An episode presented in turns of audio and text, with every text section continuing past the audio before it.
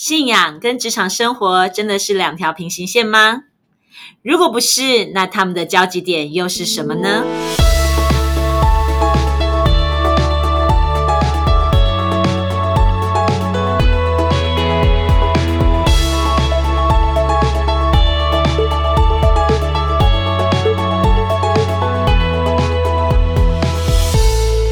欢迎大家再一次来到不一样的思路。嗨，大家好，我是 Teresa，在我身边的这一位是安东尼。嗨，大家好，我是安东尼。安东尼，你觉得我们今天想要聊什么呢？今天要聊玻璃心吗？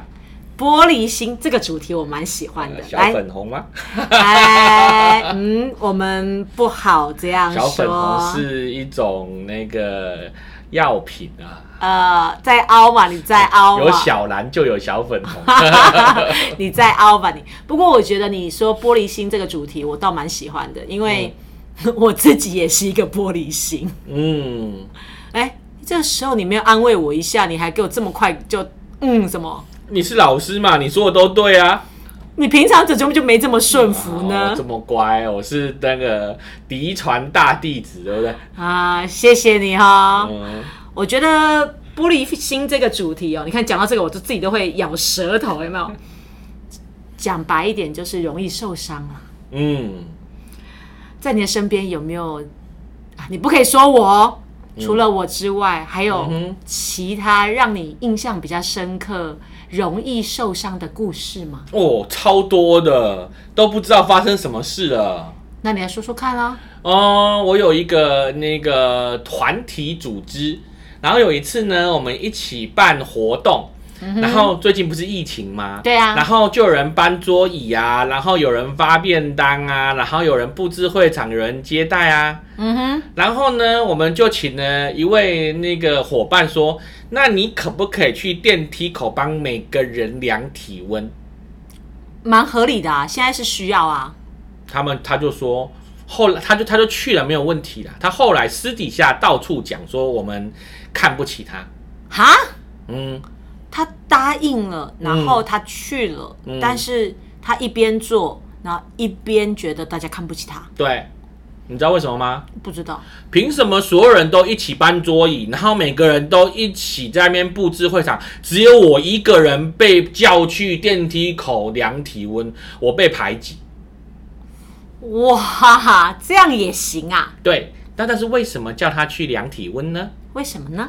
因为伙伴说他今天那一天穿高跟鞋，她特别漂亮，这些出众的活就我们来做。那这是贴心啊。对，但是他觉得他被排挤，你们这些人就是排挤我，所以不让我听到你们在这边说什么，故意把我支开，让我去电梯口接待。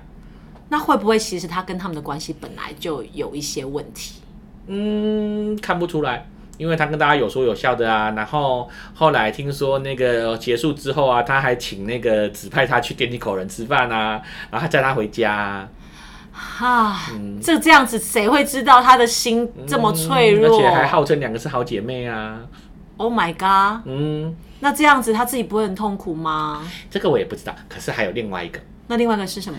另外一个呢，是有一次呢，我们就是在公司里面，对，然后公司里面我们就有负责每一个人有不同的职责范围啊，嗯，对，然后呢，呃，在我们一起吃完午餐之后，对，然后呃，其中就有一位伙伴说，那你帮忙那个某某先生把垃圾收一收吧，然后嗯。你去把垃圾倒掉。嗯，对。那受伤的是倒垃圾那个人，受伤的是某某先生。人家帮他耶。他就说：“为什么是帮我倒垃圾？垃圾明明是大家的嗯，对啊，为什么要帮他倒垃圾？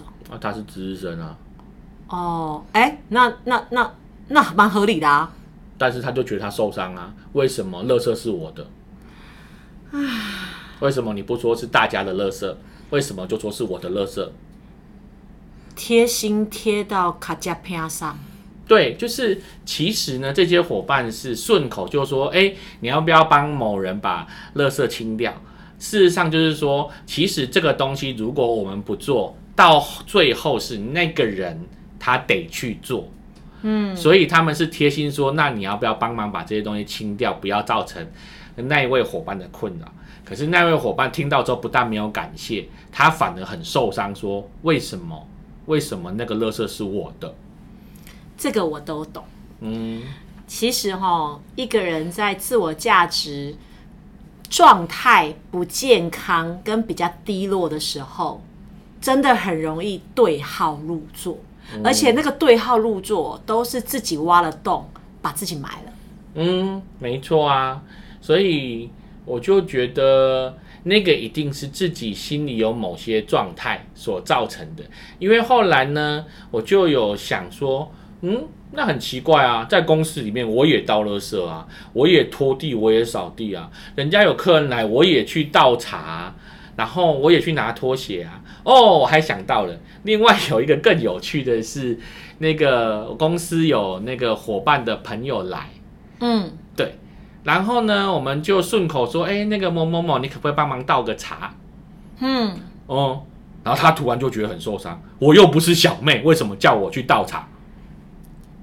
那那，嗯，可能他不喜欢倒茶吧。哦，可是问题就是，其他人倒茶都没有问题啊，而且其他其他时候有，就算是有他的客人来，他的主管也都帮忙去倒茶，因为他的主管说，只要是进到这间公司的客人，不管是谁的朋友、谁的客人，就是我们大家的客人，所以我们就一起接待他。嗯，那我觉得这个问题应该就是认知不同，因为啊，刚刚后者这一个，他的眼光是，嗯，所有的人我们一起接待，嗯我们一起让公司更好。嗯可是前面的这一位，对他来说，他会觉得这不是我的责任，为什么你要特别来叫我？是不是你怎么看我？对，那是他的想法。那他为什么没有想过，他的客人来的时候，他的主管、他的老板都曾经为他的客人倒过茶、拿过拖鞋？这不就是圣经里面在说的吗？我们只看得到别人的那一根刺，可是看不到自己的那一根梁。对，所以呢，究竟为什么会这么玻璃心呢？我们有请，有请，哎哎哎哎哎哎，你不要再下去喽！你想要挖洞把谁埋了？这个方面的专家来分享一下吗？啊，其实哈，我只能说，这个世界哦，太多太多的人，实在都是伤痕累累。嗯，不过我觉得啊，这些人有的呃有一点可能是共同点，就是呃，或许他看自己他比较没有自信，所以他需要有很多外面的事情来证明自己有价值。这个我非常认同，但是呢，这件事情呢是不会有答案的，嗯因为呢，当自己看自己是没有自信的时候，我们确实会到处去收集所有的证据，证明我没有价值。没有先想要证明我有价值。哦，但是因为我们里面设计的方程式是我没有价值，嗯，最后它生出来的结果就是我怎么找我的价值，我都会找到我没有价值。所以这是非常可怕的一件事。你有没有看过有一些人，他们很难对人 say no，嗯任何地方有需要，他就第一个跳进去。嗯说好听一点，他是一个超大的付出者。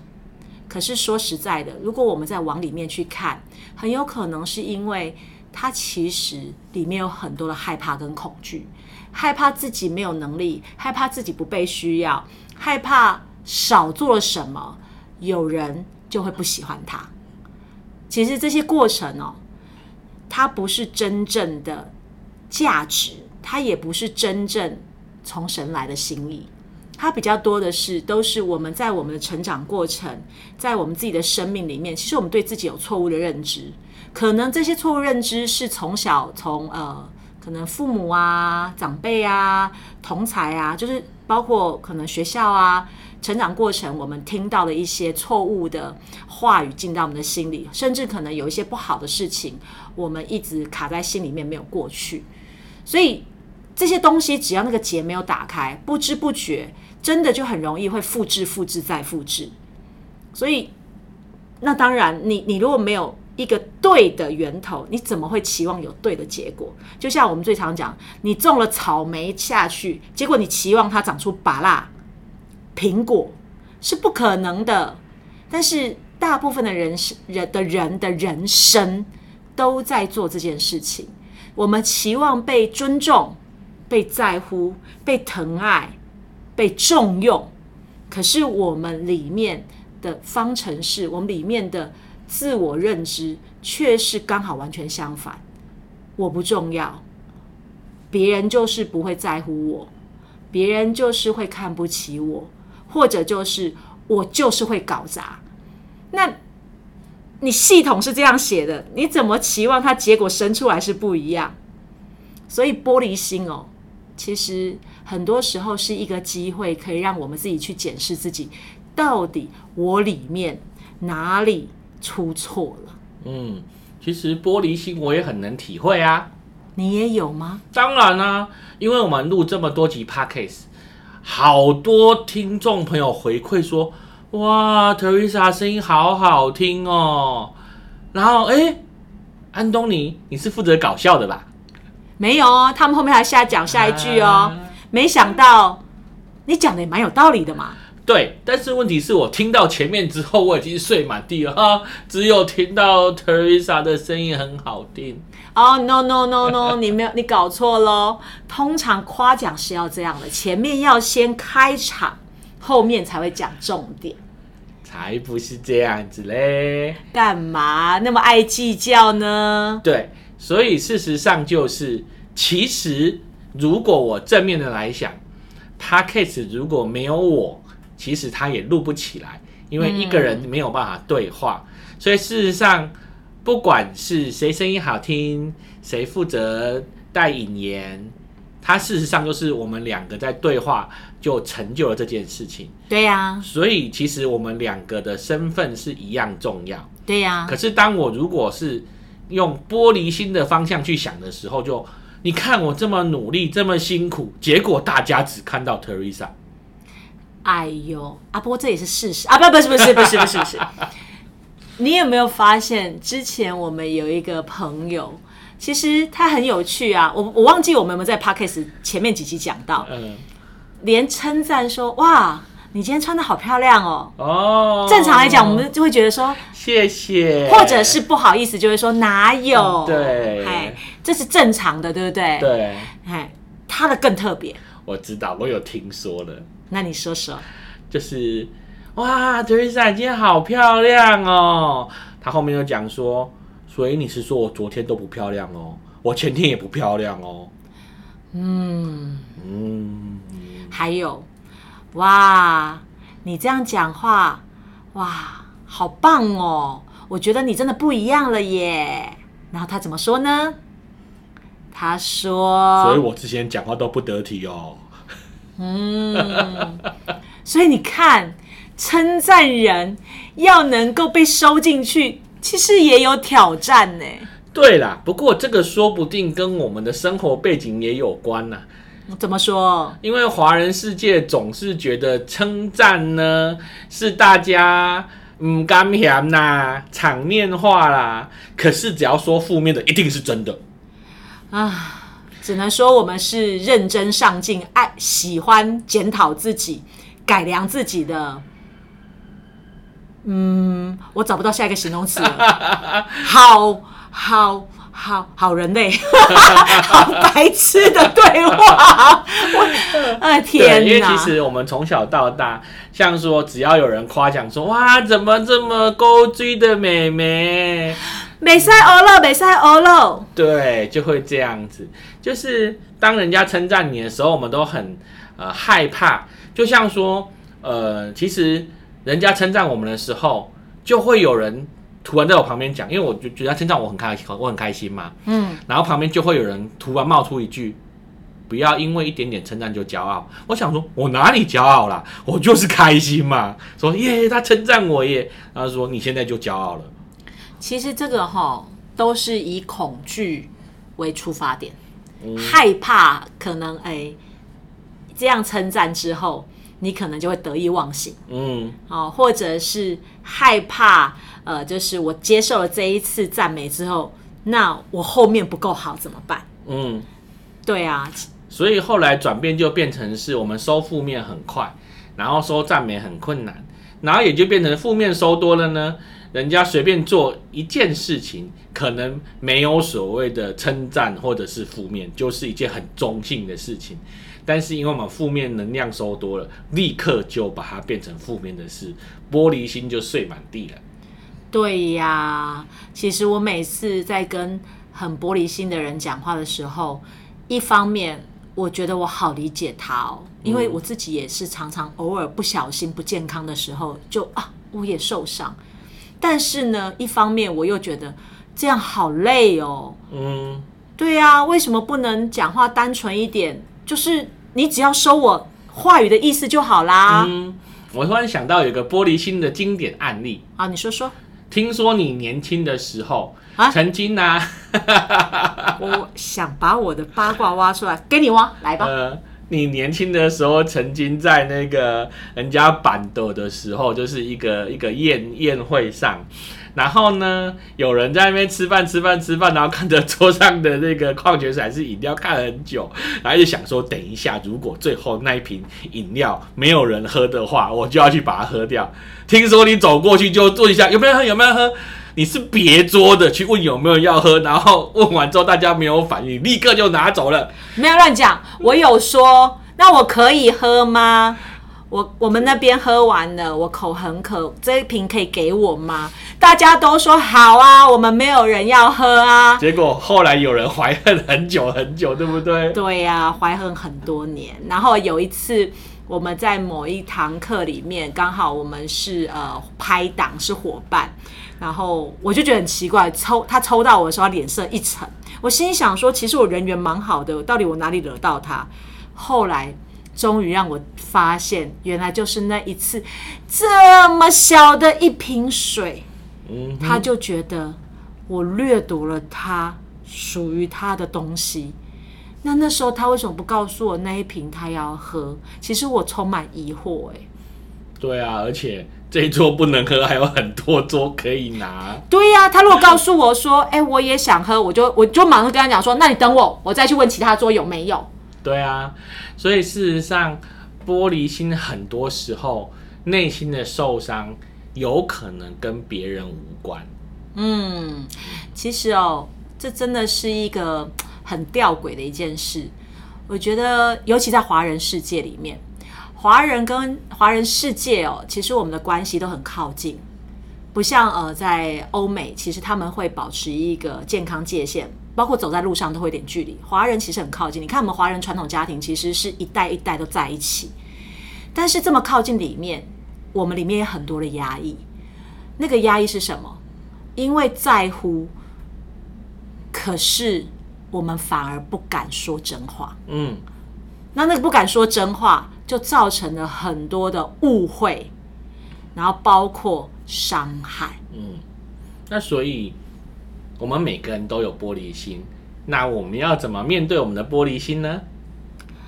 从我的角度来说，我不敢说我一定是对的，但是我觉得从我的角度来说，我始终相信一件事情：人跟人是可以沟通的，但是沟通的前提是你不是为了要去指控别人是错，因为没有人喜欢当错的人。当我坚持我是对的。那我就会需要有人当错的。哎，你看有没有救护车的声音？有人玻璃心碎满地送急救了！天哪，怎么讲到这里刚好有音效来搭配？不知道有没有收的够清楚救护车的声音？如果有的话，那你可以去感受一下，是不是你的玻璃心也需要救护车来拯救。没有，这个在我之前有讲过。我小时候讲故事的时候都会有音效的。那你这接下来下一个音效是什么？哎呦，回来回来回来！刚刚我说到哪里？说到从你的观点看玻璃心，对，我要说，其实我还是真的很相信沟通是所有关系，还有包括自己健康最重要的根基。因为呃，有良好的沟通，才会有良好的理解。那有这样子的沟通跟理解，自然而然就比较不容易受伤。因为所有的误会都是从很多事情我们不明白、自己猜、自己想、自己认知而造成的。就像刚刚前面讲的，啊，可能一开始都是好意呀，对不对？因为考量你穿高跟鞋。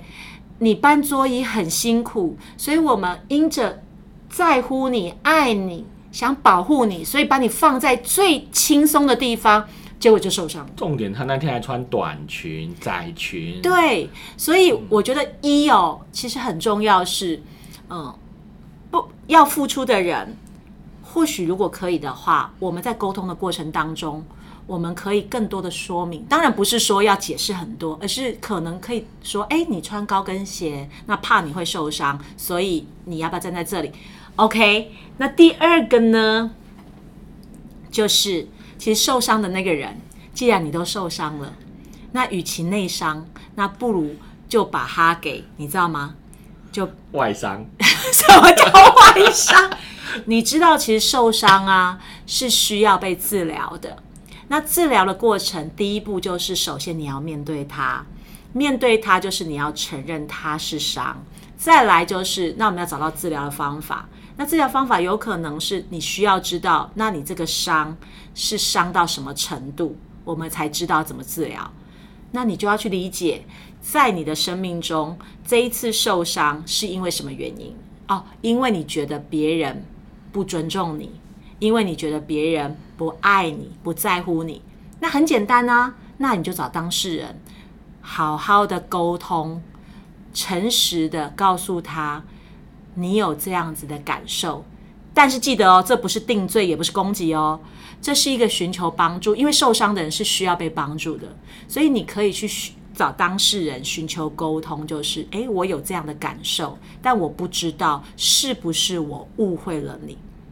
那我需要有这个空间来了解，也让你了解我，我也想要了解你，因为关系不要用猜的，关系是需要靠靠真心沟通才能够真心理解，然后你就会发现，哎，原来这个伤根本伤的没有必要，也或许这个伤真的是对方他在不自觉的时候，他真的用错误态度对待你。但是这一次，因为你勇敢，很有可能对方他就更多了解你，知道说哦，原来他这样说话，原来他这样子的模式其实是会让你不舒服的，他才会知道接下来他跟你相处有什么地方是他自己需要调整的。其实健康界限就是这样拉出来的啊。所以从我的观点来看，我觉得人跟人相处，还有包括。医治我们自己的玻璃心，最好的方法就是一诚实沟通、诚实面对；二就是我们自己一定要强壮起来，自我价值需要长出对的果子来，不是只是停在那个错误的眼光，一直在看错误的面相，而没有看见真正你该看的。那你怎么看呢，安东尼？我觉得你讲的超好的，嗯，这个时候接受称赞，嘿，我就是在这样演说，换我演玻璃心给你看。哎呦，其实玻璃心这一个区块，我们可以聊的，真的可以聊好多集，好多集，呃。玻璃心的种类有千奇百种，剧情很多种。对，哎，对，有艺术玻璃，然后有工业玻璃，有防弹玻璃，碎的声音还不一样。对，但重点是，其实它可以是保护，但是它也会是伤害。那就重点还是回应到，其实你怎么看它？你怎么使用它？那接下来呢？我觉得这是一个练习的机会，因为在新的季节嘛，其实呃，我们接下来就是全新的开始。不管是在呃二零二一年已经来到了四月份嘛，那包括我们刚刚呃就是上一集我们有录到，但是因为我本人哈把次序弄错，所以他应该会在下一集播。好，那我们也特别讲到下一集预告一下，我们会讲到青年学子他们就业到底要往哪里去。你看哦，其实马上就要到六月了，很多人准备要走进新的阶段。那新的阶段如果没有用新的心态，你怎么能够有好的开始呢？对吧，安东尼？对，其实啊，我也想要说，如果有什么想要讨论的话题，其实也可以写 email 进来给我们，让我们可以参考参考，到底大家想要讨论什么议题。对呀，其实我们好需要你们的帮助哦。那也期望我们所说的啊，都能够真的能够很真实的把我们的生命经验，把我们在职场的经验，把我们在信仰上的经验，能够真的结合成为大家可以实用的经验。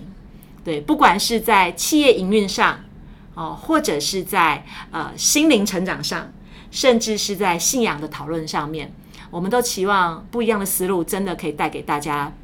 不一样的路，那我们的今天 p o d c a s 就要到这边喽，我们下次再见，拜拜，拜拜。